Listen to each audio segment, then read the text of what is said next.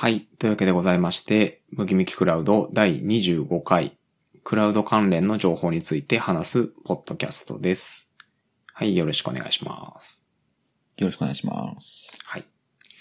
えっと、なんか割といろんなことがあった一週間だなという感じがしてるんですけども、激動というか、うん、なんか結構大きな話が多かったなっていううん。うん、なんか目立ったのはなんかし結構障害系が多かったなっていう。まあ今週じゃないですけど、先週、その Google、まあ時間は短かったんですけど、かなり大きな範囲で Google の障害があったりとか、その、うん今週マイクロソフトもあったみたいですね。マイクロソフトの300、うん、365か、えーっていうやつとかで、まあ Teams が使えねえとかですね。えーっと、その辺のマイクロソフトの製品に関わってる人たちは、なんかその日はもう仕事しなくていいじゃんモードな感じの、まあ、障害があったとか。おー。えー、まあちょっとクラウドとは関係ないんですけども、うん、10月1日にですね、えー、東京証券取引所が実は1日、えー、障害で、えーっとですね、その日本のか、えー証券取引がですね、1日、丸1日できなかったんですね。これ知ってましたか、うん。はいはい。はいはい。あ、いやあのー、びっくりしましたね。耳には入あ、本当ですか？なるほど。えっと、加藤くん株とかはやってたりとかするのかな、いや、全くやんないですね。はいはい。あ、やってなくても、この気づい、気というか、まあニュースになってたってことですよね。そうですうんね。ですよね。あまあ結構なんか、あ、いろいろ障害があるなとか、まあドコモが NTT の子会社になったりとかですね。あまあこれからなるっていうところが発表されたりですね。なんか、うん。まあかと思えばアメリカの大統領がコロナにかかったり、ね。ホワイトハウスなんかねニュースが多かったですねのニュースが多かったんですよね。うん。石原さとみさんが一般男性と結婚したりですね。ねえ。それもでかいな。でかいかな。でかいな。IT 関係ないけど。なんかいろいろあった一週間だったなという感じですね。そうですね。はい。はい。まあ、そんな中ですね。このポッドキャストでは、えー自分たちの手の届く範囲のニュースを取り上げていきたいと思っております。先週ですね、はいえっ、と、ちょっと大きな NVIDIA の話をしたらですね、僕の手に余ったようで、えー結構爆死した感じがするのでですね。やはりこう、自分の、えー手の届く範囲のニュースを 扱った方がいいなという身に染みたわけですね。ということで、えっ、と、私の方からちょこちょこと、えっ、と、今日は、えっ、と、加藤くんの方から、えっ、と、少し最近触ってる技術なのかな？えっ、と、はいフロントエンド周りの話とかで、えっ、と、ちょっと話してくれるってことなんで、先に私の方から、えっ、と、今日、そんなに大きなネタなくてですね、うんと、ちっちゃめで、私が気になったやつとかをさらさらといきますね。はい。はい。えっ、と、まずイベント系ですね。えっ、と、まあ、しょっちゅうイベントやってんなですけども、AWS の DevDay ってやつがオンラインジャパンで、えっ、と、10月の20日の火曜日から、えっ、と、22日の木曜日まで、えっ、と、平日時間帯、日中の時間帯ですね、10時から18時とかっていう、そういう時間帯で、えっ、と、オンラインでライブ配信されるというところで、うんと、そんなにあの、DevDay っていう名前は、あんまり聞いたことなかったんですけども、うんと、これは、加藤くんは興味あったりします？あいや、ちょっとノーマークでした。うん、ですよね。えっと、AWS サミットとか、そんなに大きいイベントでもないっていう気はしてるので、私もノーマークだったんですけども、えっと、キーノートのゲストがなんか豪華でですね、えっと、一応、名前を継承略で説明しますと、あ、継承入れるかもしれないですけど、えっと、ジェームス・ゴスゴスリンさん。えっと、Java の生みの親と言われてる人ですね。うん。と、あとこれ私恥ずかしながらお名前存じ上げてなかったんですけど、川口康介さん。えーっと、ジェンキンスの、えー、生みの親だそうです。川口康介さん。ちょっと、えー覚えます。これは私が無知なだけですね。えーと、奥田良介さん。これはですね、PFN っていう、プリファードネットワークかな。の、えーっと、CTO の人ですね。えーっと、PFN はその、機械学習とか、えっと、その辺だけじゃないんですけども、えっ、と、まあ、結構天才集団っていう感じの会社で、えっ、と、まあ、特に機械学習とかを携わってる人たちはもうみんな知ってる会社だったりとかするので、えっ、と、まあ、それで知ってたっていうだけなんですけどね。あと、オードリー・タンさんとかですね。えっ、と、あと、真鍋大斗さん。えー、ですね。あと、これは私も名前を、これ初めて知ったんですけど、野田クリスタルさん。野田クリスタルさん知ってます？なんか名前聞いたことあるんですけど、何の人でしたっけ？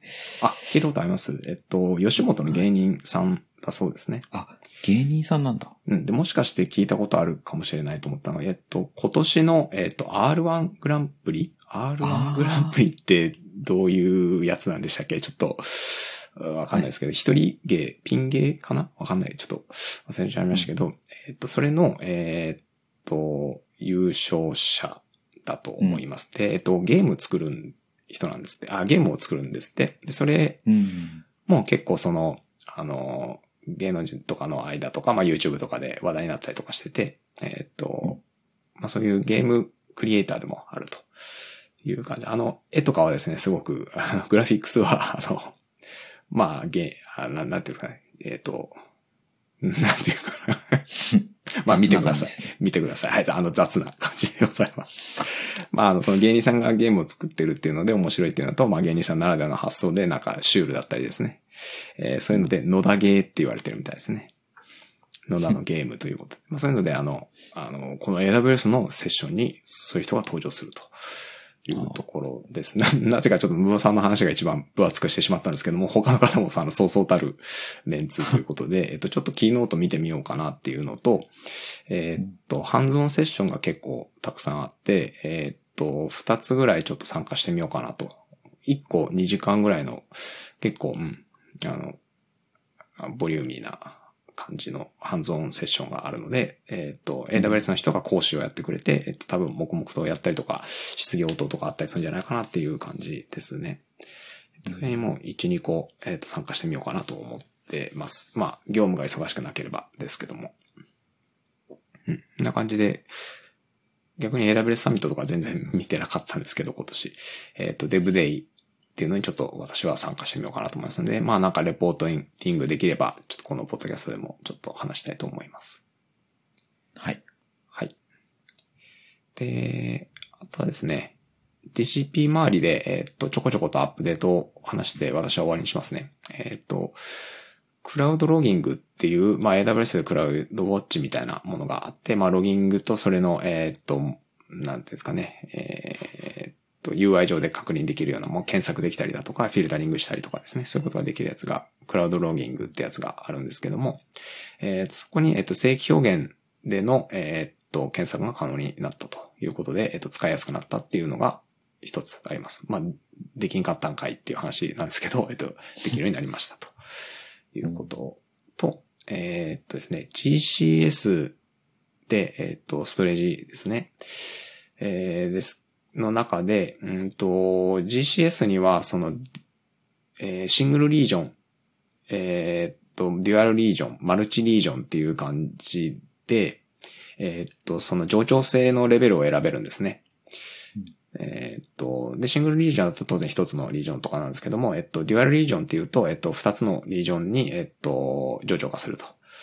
で、えっと、マルチリージョンっていうのはさらに複数なんですけども、えっ、ー、と、デュアルリージョンもマルチリージョンも、その、例えば、えっ、ー、と、アジアとか、えっ、ー、と、アジアは今回追加されたんですけども、えっ、と、アメリカのこの辺とかですね、えっ、と、ヨーロッパ側とか、えっ、と、そういうざっくりしたものを指定して、その中で吉野に上長化してくれるみたいな感じの概念なんですけども、えっ、と、その中に、えっ、と、デュアルリージョンに、えっ、と、新しくアジアアジア1っていうのが、えっ、と、選択可能になり、これは、えっ、と、中身的には東京リージョンと大阪リージョン。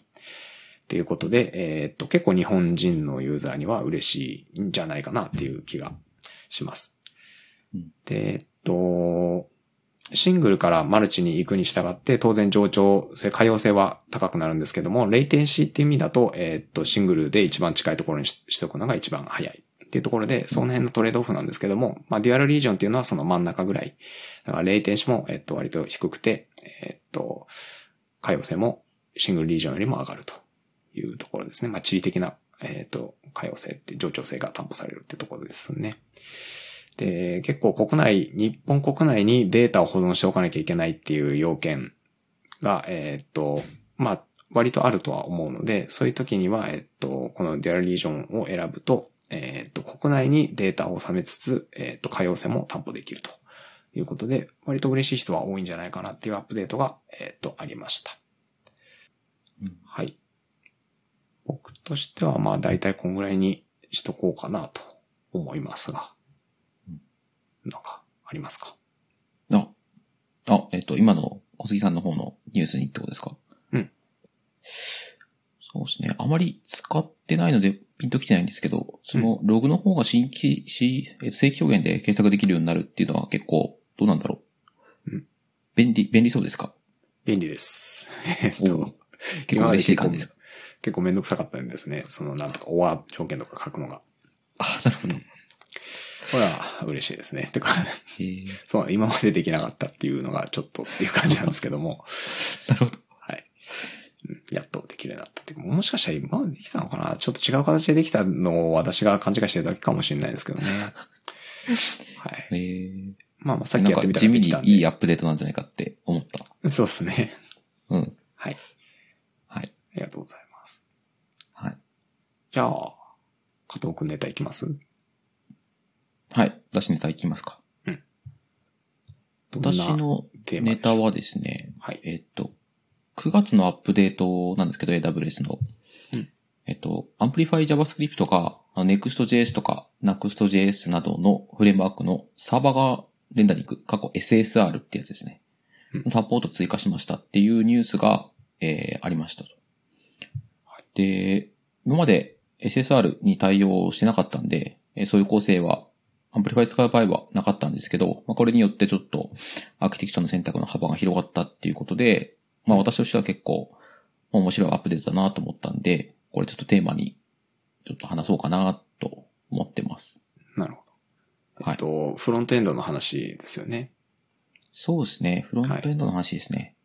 僕、フフロントエンド死ぬほど雑魚なんですけども、えっと、そもそも Amplify ってどういうサービスかちょっと聞いてもいいですか、すいません。 Amplify はですね、これ、割とこれでも、あの、ややこしいところがあって、結構身近でも、これなんだっけっていう方もいたんで、うんあの、なかなか知らなくても無理はないというふうに思うんですけど、これはですね、あの、なんて言ったらいいんでしょうね。まあ、あの、開発をいろいろ便利にしてくれるサービス群で、えー大きく3つあるんですけど、えー一つが Amplify CLI と、あと Amplify Framework っていう、まあ SDK みたいな感じですね。と、あと Amplify Console っていうのがあります。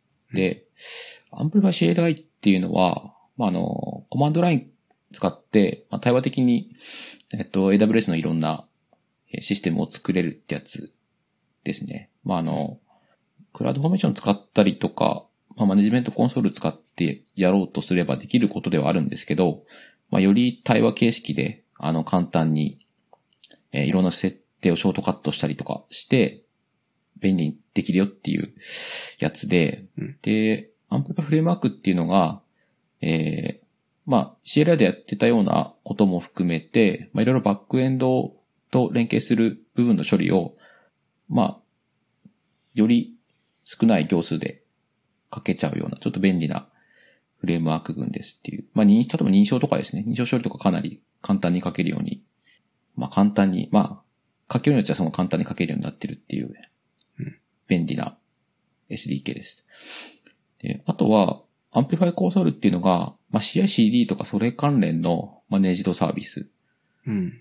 ですね。あの、コードコミットと連携したりとか、コードコミット、コードデプロイとか、コードシリーズと連携したりとか、あとはまあ GitHub と連携したりとかもできるし、まあいろいろそういうハブになるようなやつなんですけど、まあ、まあ一言で言ってしまえばデプロイ周りとかが全部、えー、すごく便利にできちゃうよっていうのが大きいかなっていう。はい。そんな感じなんで、そういう、まあ今までやってきたような開発を、まあより簡単に便利にできるっていうもののサービス群うん。なんですよ。なるほど。文字通りこう、 amplified するわけですね。こう、増幅するというか。増幅っていうんですか？はいはい。ですです。うんあ、その、言語的には JavaScript なんですかね、やっぱり。えっと、いろいろ対応してて、JavaScript ももちろん対応してますし、他の言語にも対応してますね。なるほど。はいさっき言った認証とかだと Cognito みたいなのがあると思うんですけど、それとはまた別なんですかね？えっと、コグニトと関連するところで言うと、えっと、 Amplify フレームワークで、えー Cognito と簡単に連携するためのライブラリとかあありますし、はいはい。あと、まあ、コンソールから、コンソールじゃないか。 Amplify CLI でうん、アット押すってコマンド打つだけで、 Cognito が、のリソースがポンってできちゃったりとか、あ、そういうのがあります。ラッパーというか、まあなんかスーパーセット的なものとしてサービスで Amplify という名前がついてるってこと多分、そうですね。そんな感じかなと思うんですよ。あ、じゃあ裏側では結構いろんな各種、えっ、と、AWS の今までのサービスが動いていたりとか、多分するのかな？まあ新しいのもあるかもしれないけど。多分そうなんじゃないかなと思いますね。なるほど、なるほど。うんうん。あ、ありがとうございます。まあ、そんなのが Amplify の説明で、うん一旦、それで大丈夫そうですか？一旦、あ、大丈夫です。軽説。明で。はい。で、まあ、 Amplify っていうのがありましたと。で、 Amplify で、えー、Next.js とか Nuxt.js とかのフレームワークの SSR に対応したよって話です。で、まあ、SSR ってなんだっけって話もちょっとしようと思うんですけど、ぜひ。はい。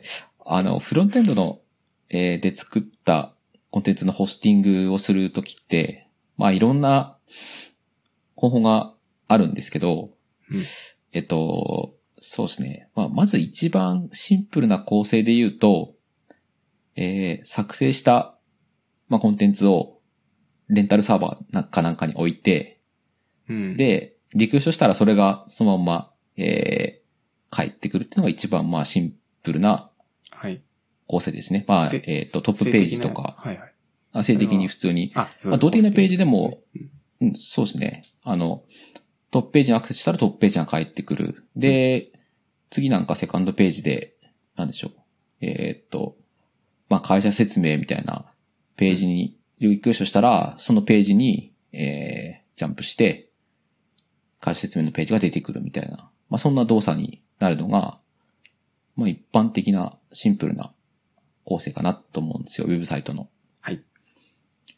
で、そっからちょっと発展したというか、ちょっと別な、あの、ホスティングの方法として、まずそうですね、えっと、マルチページアプリ。まあ、MPA とかって言うんですけどほ、なんか聞き馴染みないかもしれないですけど、この辺なんかワードプレスとかそういうやつですね。うん、SPA は聞いたことがあります。SPA の対比で結構言われたりするんですけど、なるほど。はい。はい。別に今までそうですね。今まではその MPA って言ってはいなかったと思うんですけど、まあ、SPA とかが出てきたんで、多分その対比として出てきた用語だと思うんですけど、なるほど、なるほど。と、まあ、マルチページアプリケーションってことで、な何がマルチかっていうと、まあ、トップページリクエストしたら、トップページのコンテンツが返ってくる。で、その、セカンドページをリクエストしたらセカンドページが返ってくるってことで、うんまあ、普通にページの切り替えは、まあ、発生するっていうものなんですよ。まあ、それはそうだろうって感じだと思うんですけど、えっと、ワードプレスっていうと、いわゆる動的なサイトってイメージがあるんですけど、要はデータベースにそうですね。コンテンツが入っていて、そのはい内容によって、えっと、ビューを作成するっていうのが動的サイトっていうイメージなんですけど、僕は。うんまあそういうものかな、MPA は。まあ、うんと、まあそうですね。ざっくり言えばそういう認識で合ってると思うんですけど、まあ、要はテンプレートみたいなのが用意されてて、はいはいテンプレートに原稿をはめ込んで、うん、ですね。えー、ページを出してくれるってやつで、うん、なるほど。そっかそっか。で、そこのページの、えっと、トップページにアクセスされたら、えっと、この組み合わせで出すってとか、セカンドページだったらこの組み合わせで出すっていうのが裏でこう、ガチガチ動いてるような、はい。そんな感じですと。で、すね。はい。うん。で、それで、まあ、すごくいいじゃないですか。そのテンプレートができたことで、えっと、まあ、今まで10個書かないといけなかった HTML のリソースが1個で済むかもしれないし、っていうことでいろいろ効率的な部分が増えて、すごいいいんですけど、ただページ遷移すごいたくさんあるんで、うん。あの、なんかその、トゥードゥアプリとか例えばそういうのをウェブでやろうとしたときに、ちょっとなんか、ちょっとなんか違うんですよね。なんか、ページ遷移必ずしもいるわけじゃないし、うん。結構それによって重くなったりするんで、でそういったところの UX を追求すると、SPA っていうのがすごいいいんじゃないかってことでうん、出てきたんですね。で、SPA っていうのは、えっ、と、まあ、コンテンツを、の元になってる、えーものを、まあ、チャンクに分割されていて、それを JavaScript で読み込んできて、で、えー表示とか、せページ遷移とかするっていうものなんで、あのー全然ページ遷移っていうのが実際発生しなくて、全部 JavaScript でうん。必要なパーツを全部もう取ってきてて、それで、あのーページを、えっ、と、レンダリングするっていうような仕組みなんですよ。なるほど。はい。はい。全部ガバッと持ってきちゃうっていう。最初の一回でボンガバッともうすべての構成要素を持ってくるってイメージなんですかね。そうです、そうです。うんなんで、最初ちょっとアクセスに時間かかるんですけど、うんその後の、なんか、動きは、まあ、き機敏になるっていうのが、うん。まあ、基本ですね。まあ、それが SPA です。ざっくり言うと。はいで、ただ SPA、今言った欠点があるんで、その、最初めっちゃ遅いっていうのと、ああ、なるほど。うん。そう。まあ、あと他にもちょっといろいろ課題があって、で、それを解決するのに、SSR っていうサーバーサイドレンダリングっていう方式が出てきた。来ましたね。はい。なるほど。そう、これが、あのニュースで出てきたやつなんですけど、ほうほうほこれは、その、まあ、SPA みたいな感じなんですけど、そのページの最初のこう、すごいロードかかってるところを、まあ、サーバー側に任せようっていうやつです。う。うん。うん。うん。クライアントでやるから遅いんであって、サーバー側でやれば、あの、ちゃんとマシンスペックとか、いろいろ条件が揃えば、すごく早く提供できる可能性があるんで、うんまあ、それがマッチするなら、そっちの方がいいよねっていう。うん。うん。それが SSR ですね。なるほど。その、レンダ、はいサーバーサイドレンダリングでしたっけ？えーっと。で、はい頭文字を取ってさ、えー SSR。そうです、そうです。なるほど。そのレンダリングという処理が、えーっと、ローカルのクライアントで行うと遅いから、そのレンダリングと処理は、えーっと、サーバー側でやってあげると。そうです、そうです。はいはい。はい。で、それが SSR なんですけど、うん、と、あとですね、ついでにもう一個紹介しておきたいなと思うのが、あの、静的、なんて言うんでしょうね。プリレンダリングっていう方式が最近あって、はい。あの、まあ、まあ SSR とか SPA とかいろいろ工夫はしてきたけど、うん。結局一番早いのって、一番早いのって、本当にできたコン、できたるコンテンツを、そのまま静的なサイトにした状態で持ってくるのが一番早いのは間違いないはず。うん。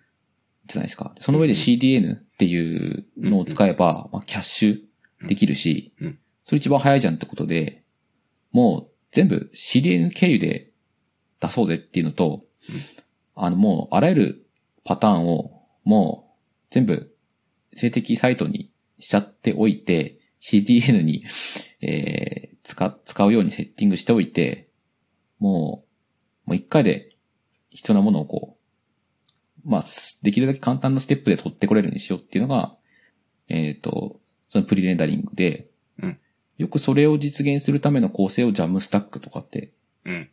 言うんですけど、はい。 Jamstack ね、あの、 Jamstack。名前はですね、なぜか僕のところにも入ってきてまして、このポッドキャストの、えっ、と、ショーノート書いてるのは僕のまあブログだったりするんですけど、えっ、と、はい Netlify を使ってるんですね。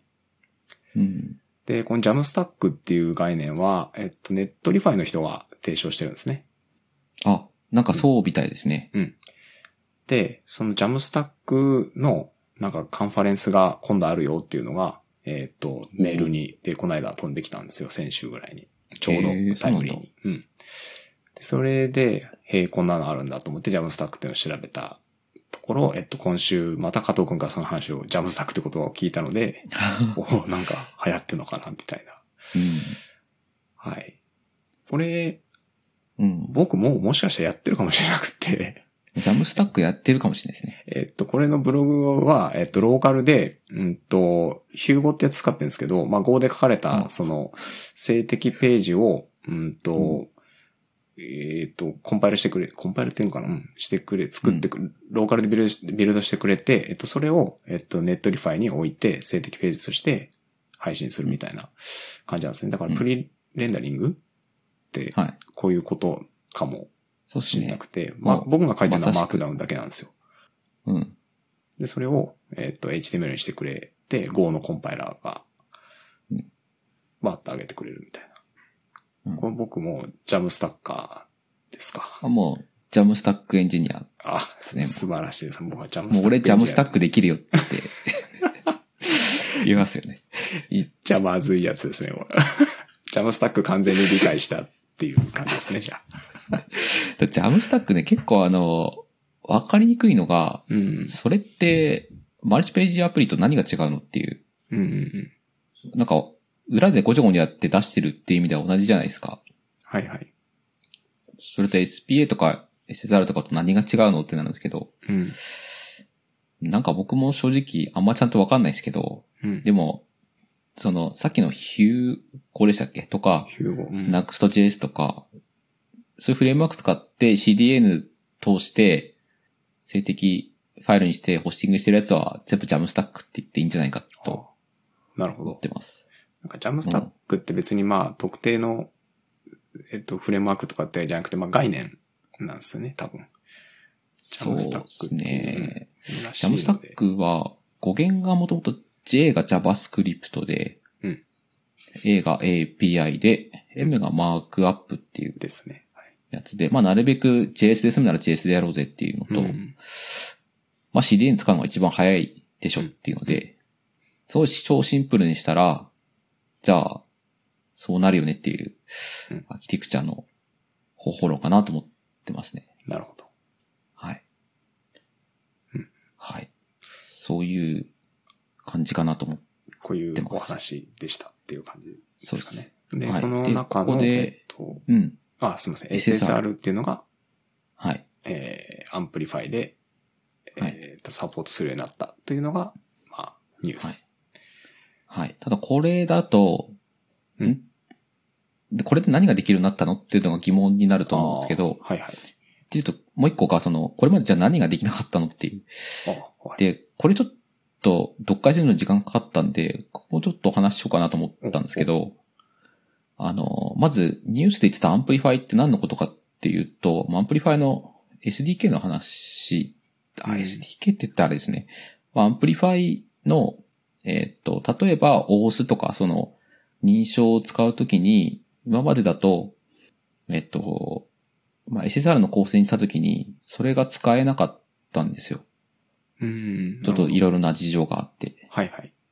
はい。なので、それが、あの、使えるようになったんで、あの、まあ、Next だったり、Next.js だったり、そういうのを使って、SSR の構成にしたとしても、あの、このアンプリファイの OS とか、そういう便利ツールを、便利、なんだろう、便利機能を使って、できるようになったよっていう話なるほど。なんで、はいはい。逆に、逆に言うと、その、 Amplify コンソール使って、なんかこう、SSR にすると、勝手にアーキテクチャをこう変更して、SSR で配信してくれるみたいな話ではないっていう。うんうんうん。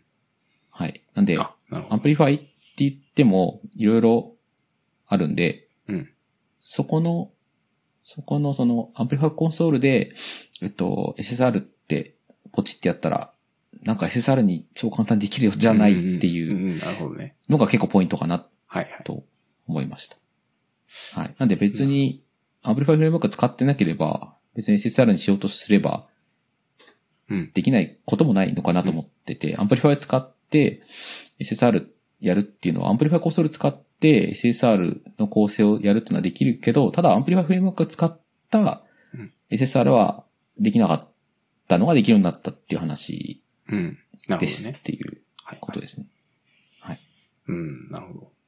まあ僕は使ってないので、なるほどと言いつつ、まあざっくり理解しかしてないんですけど、はい。あの、これちょっと最後に質問いいですか？その、はい。 Amplify って結構使ってるんですか？加藤くんは。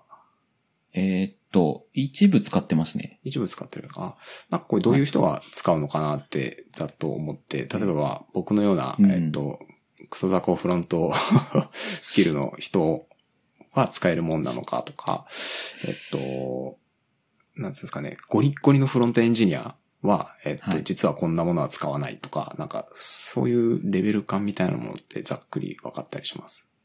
これですね、あの、なんて言うんでしょうね。これ個人的なうん。感想と。って言うと、まあ、多分、ゴリゴリの人が使うのがいいと思ってて、あ、そうなんだ。要は、要はその、やりたいことがはっきりしてて、うんその上でショートカットしたいから、うん。これを使おうっていうのがいいと思います。うんで。一方で、これの歌い目としてはすごく簡単に認証が作れるとか、うんうん。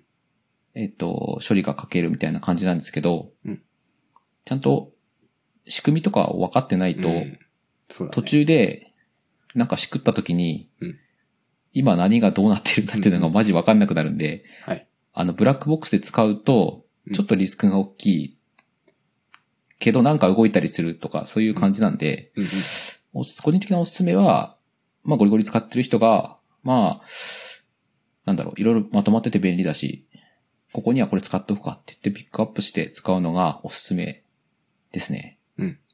あ、よくわかりました。なんとなく、これ動くじゃんみたいな感じでやってたら、ハマって、あはい何何が起こってるかわからないみたいな状態になるのは想像がついたので、はい。ちゃんとしっかり勉強します。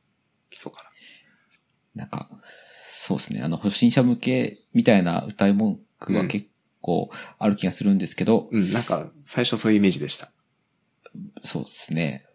まあ、本当はそうなのかな。でも、個人的には、初心者はあんま使わない方がいいかなっていう。なんかで、もそれは多分 AWS の意見とその実際のユーザーって多分違うと思いますよ。その AWS としては多分だから民主化というか、まあいろんな人がやりやすくっていう風にしてるのはもちろんサービス提供者としては、えっと自然なスタイルだけど、はあの、実際使ってる人からすると、やっぱりこうつまずいたりは絶対するわけじゃないですか。どっかでエラーって発生したりとか、仕様わかんなかったりとかってなると、えっと、やっぱり結局、あの、根本の技術がいるっていうのは、その、どんなもので、 Amplify に限らず、どんなものでもそうなるので、そうですね。どっちも正しいんだと思いますよ。はい。はい。まあ、そういう位置づけのものと思ってるんで、うんす。これは。なるほど。はいあ、なんで、個人的には、おっていううん、いい、いいけど、まあ、使、正直、うん業務で使わなそうではあるんですけど、うんまあでも、なんか、あの、このサービスは一部使ってるんで、うんこう、もっと頑張ってほしいし、なんかいいアップデートだなと思って、うんうん。ちょっと嬉しかったアップデートでした。はい。よかったはいで。す。という話です。じゃあ、今日の加藤くんのネタ的にはこれと、というところですかね。もうこの、これだけですね。はい。あ、いや、全然ありがとうございます。えーっと、はい。ということで、今日はこれぐらいにしましょうかね。今日はあっさりでしたね。はい。はい。えー、10分か20分ぐらいカットされているかもしれませんが、はい。今日はこの辺にしときましょうか。はい。はい。はい。あの、ありがとうございました。ありがとうございました。さようなら。さよなら。